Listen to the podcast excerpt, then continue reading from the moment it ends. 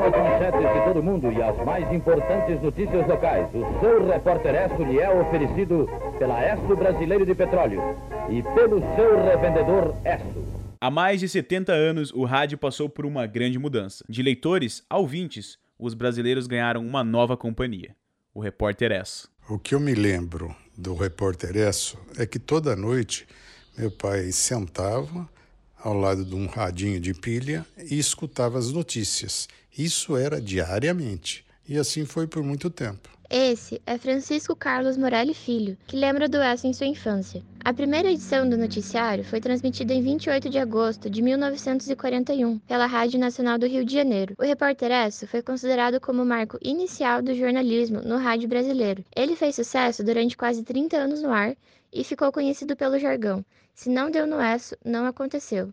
E é a partir dessa data que começa a história do repórter Esso. E não demorou muito para que o mundo em guerra percebesse o potencial do rádio para transmitir tanto notícias boas quanto ruins, e tanto para tranquilizar quanto assustar a sociedade civil. E foi em plena Segunda Guerra Mundial que o Esso surgiu. O noticiário norte-americano foi uma reação do exército aliado ao uso do rádio feito pelo ministro de propaganda alemão Joseph Goebbels para espalhar a ideologia nazista pelo mundo. Até porque a palavra ideologia era muito importante naquela época, era motivo inclusive de uma guerra praticamente paralela, e quem estava ali ajudando os governos na busca por territórios, poder e apoio da sociedade civil eram as ondas de rádio. Países como a Argentina, Costa Rica, Venezuela, Peru e Chile conheceram o estilo de vida americano através do ESSO, que foi transmitido em 59 estações de rádio diferentes. E claro que uma dessas estações era brasileira. Atenção, atenção, Beverly Hills, Califórnia. Faleceu Carmen Miranda.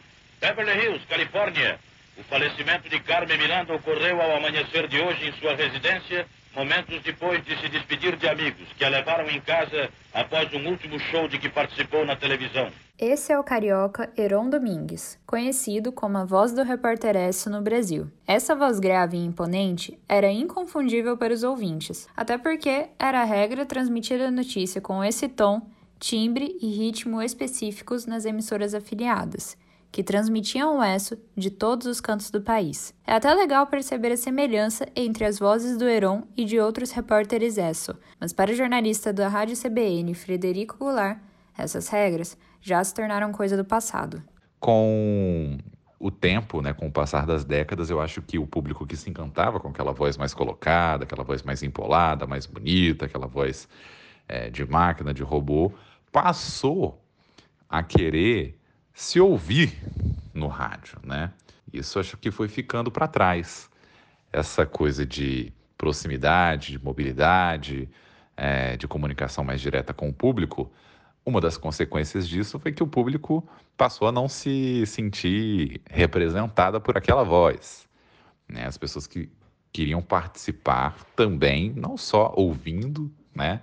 não só conversando com o locutor, mas também falando, né? Falando no rádio. E foi um processo natural. Hoje, como você disse, a, a locução ela é mais diversa, mais inclusiva. Todo mundo tem a oportunidade de, de falar. Não existe mais essa regra, não existe mais esse critério. A locução forçada ficou para trás, mas outras características do ESSO continuam vivas no radiojornalismo brasileiro e nos podcasts de notícias. A lógica do respeito ao microfone, da postura é, que a gente tem que ter ao dar a notícia, isso continua.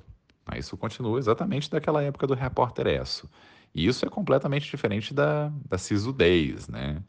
da locução impostada. São coisas diferentes. O respeito, ele, ele existe, ele tem que continuar. Isso, quando a gente encara o microfone, a gente se coloca, a maneira de falar, né?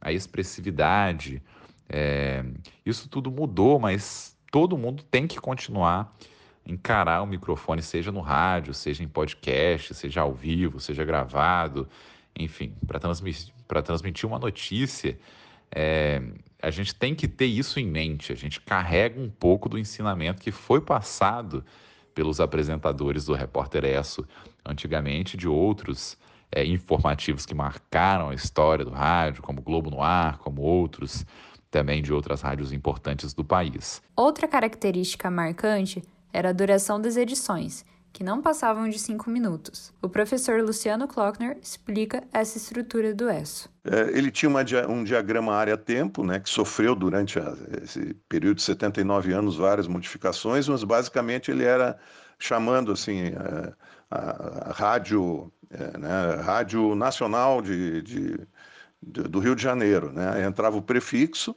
são 13 horas e 30 minutos. Alô, alô, repórter Esso. Aí seguiam-se então as notícias, o comercial e despedida. Era um total de aproximadamente 68 linhas. E a edição terminava com um sufixo de 10 segundos. Né? E a média de cada locutor era ler 15 linhas por minuto. E dentro desse, desse diagrama tinha uma área consagrada também para publicidade, que podia girar em torno do, da gasolina da, da ESSO, dos fogareiros, enfim, dos produtos produzidos uh, pela empresa. Né? O ESSO se tornou tão importante que é impossível falar sobre os 100 anos de história do rádio sem citar o noticiário. Ele também foi uma grande influência para que o presidente Getúlio Vargas abandonasse a neutralidade e colocasse o Brasil ao lado dos aliados na Segunda Guerra Mundial. Bom, no plano político, como eu disse então, em vários episódios da guerra, ali de 1939 a 1945, é, a gente percebeu aqui na análise das notícias, que isso foi, foi o que eu fiz no, no mestrado e no doutorado, essa análise, a gente percebeu que as notícias eram francamente favoráveis aos países aliados.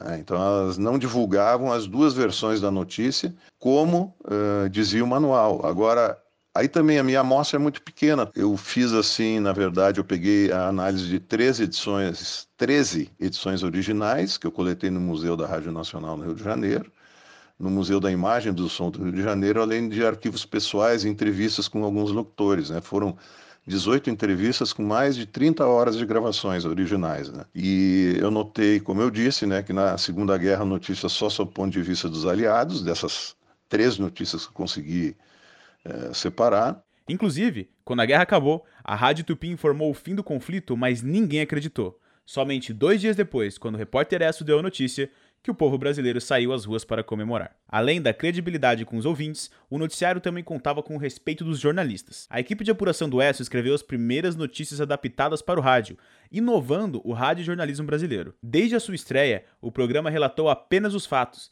e deixou que os ouvintes tirassem as suas próprias conclusões. Aí é que estava o segredo do grande sucesso do repórter ESSO. Arthur Henrique, Juliane Caparelli e Letícia Fortes para a Web Rádio Comunicare.